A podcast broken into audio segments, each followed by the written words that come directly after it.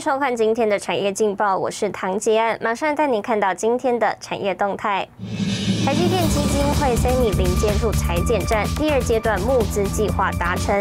欧美陆续解封，工业电脑族群六月营收展现回升气势。NB 代工双雄广达、人保 Q2 出货写同期新高，进口疫苗冲击国产高端走弱，典雅跌逾百分之十二。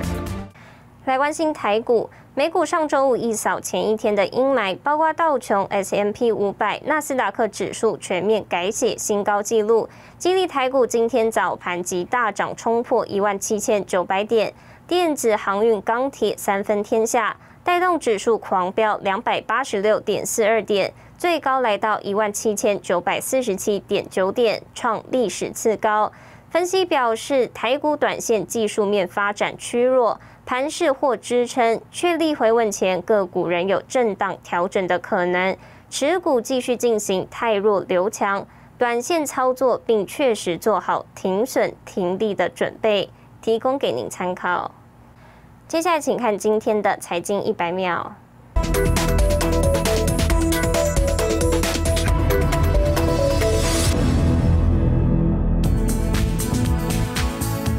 电子时报报道，台积电今年四月宣布将斥资二十八亿美元扩大南京厂产能，但美国希望台积电取消这项投资计划。对此，台积电回应表示，目前适逢公布财报前十天间末期，不回应市场传言。评级机构惠誉近日公布数据显示，二零二一年上半年中国公司债违约金额达六百二十五点九亿人民币，约新台币两千七百四十四亿元，创下历史新高，凸显出紧缩的信贷环境以及地方政府越来越不愿意救助陷入困境的国有企业。富贵海运业本周起将迎来两次综合费率上涨，附加费上涨，包括七月十五号、八月一号起，远东到北美运价中单次每柜加价上看两千美元，货运价第十五连涨，箭在弦上。估台湾海运三雄长荣、阳明、万海也将跟进。中国轿车软体滴滴出行六月三十号在美国上市后，遭到中共当局打压，才十天时间，市值蒸发超过两百一十九亿美元，约六千一百三十二亿台币。新唐人亚太电视整理报道。半导体供货吃紧，除了电动车快速起飞，导致车用晶片供不应求，缺货也烧到驱动 IC、射频元件等产品。台湾晶圆代工龙头台积电传出有意扩大旗下二十八纳米成熟制程的产能。此外，台厂联电、力基电在扩产投资上也是相当积极。Heard about this shortage in December timeframe,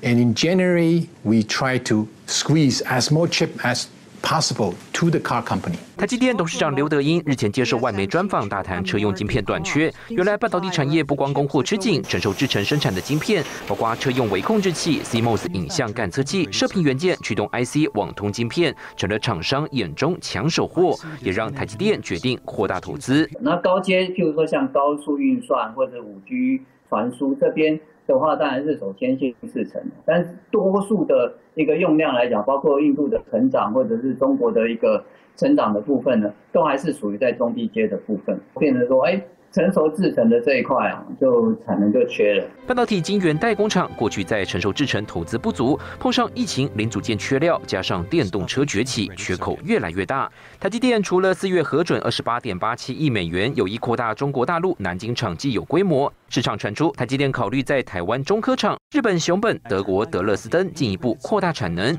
未来两到三年，台积电二十八纳米产能有望每月扩增十到十五万片。不过相关消息还得等台积。周四法术会上，官方进一步证实，在高端制程的部分还是往前走啊。那但是在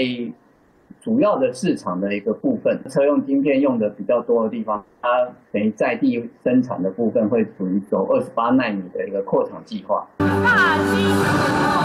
立基电董事长黄崇仁日前就点名产业出现反摩尔定律，五 G、LT 等晶片的新需求快速增加，需要的不一定是最先进的晶片，而是中价位产品。立基电计划在竹科扩建十二寸晶圆厂，联电也是锁定二十八、二十二纳米成熟制程扩大投资，更传找上三星、联发科等大厂支持。亚军沈维彤，台湾台北报道。带您看到今天的国际重要财经报纸讯息。彭博社，INF 提议简化全球最低企业税制，提高各国加入意愿。金融时报，英特尔扩展欧盟布局，预估十年内投两百亿美元建两座晶圆厂。华尔街日报，美国复苏强劲，带动加墨两邻近国家受惠。日本产经新闻，疫情冲击日本超过千所大企业利用减资避税。台湾一位食品业者蔡彩欣拥有二十多年食品研发加工经验，希望让家中年迈的双亲也能容易品尝米食，于是投入粥品研发，获得经济部的青睐，进一步拓展国际市场。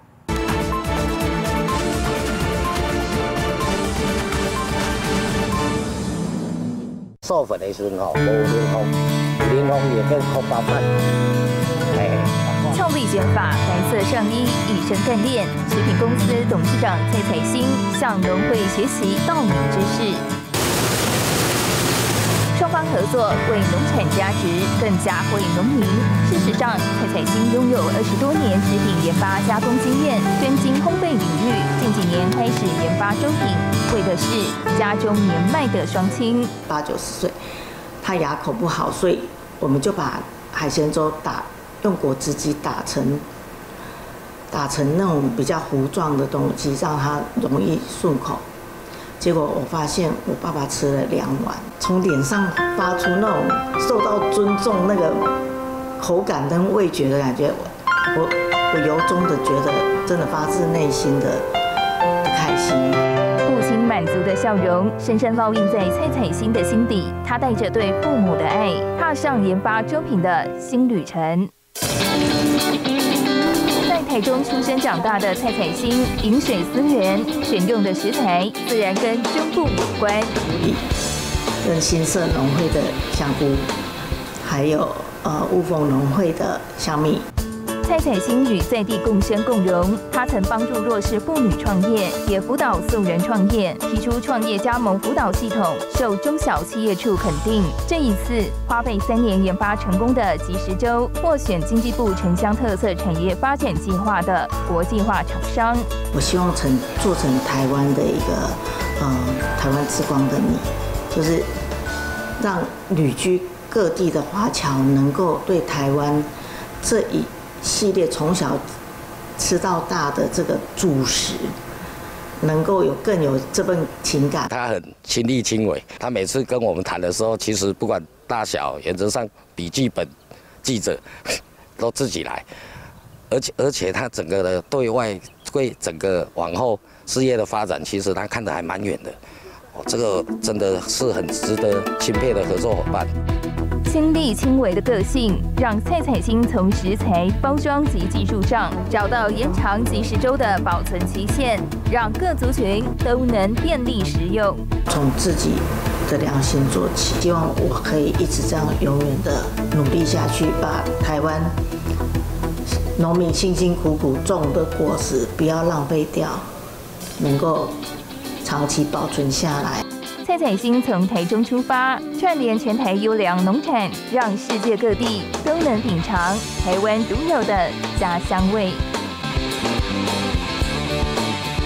带您看到明天七月十三号星期二有哪些重要的财经活动？美国、德国公布六月 CPI，高盛、摩根大通财报，全国三级警戒为解封，裕民股东会。谢谢您收看今天的产业劲报，我是唐杰安，我们明天再见。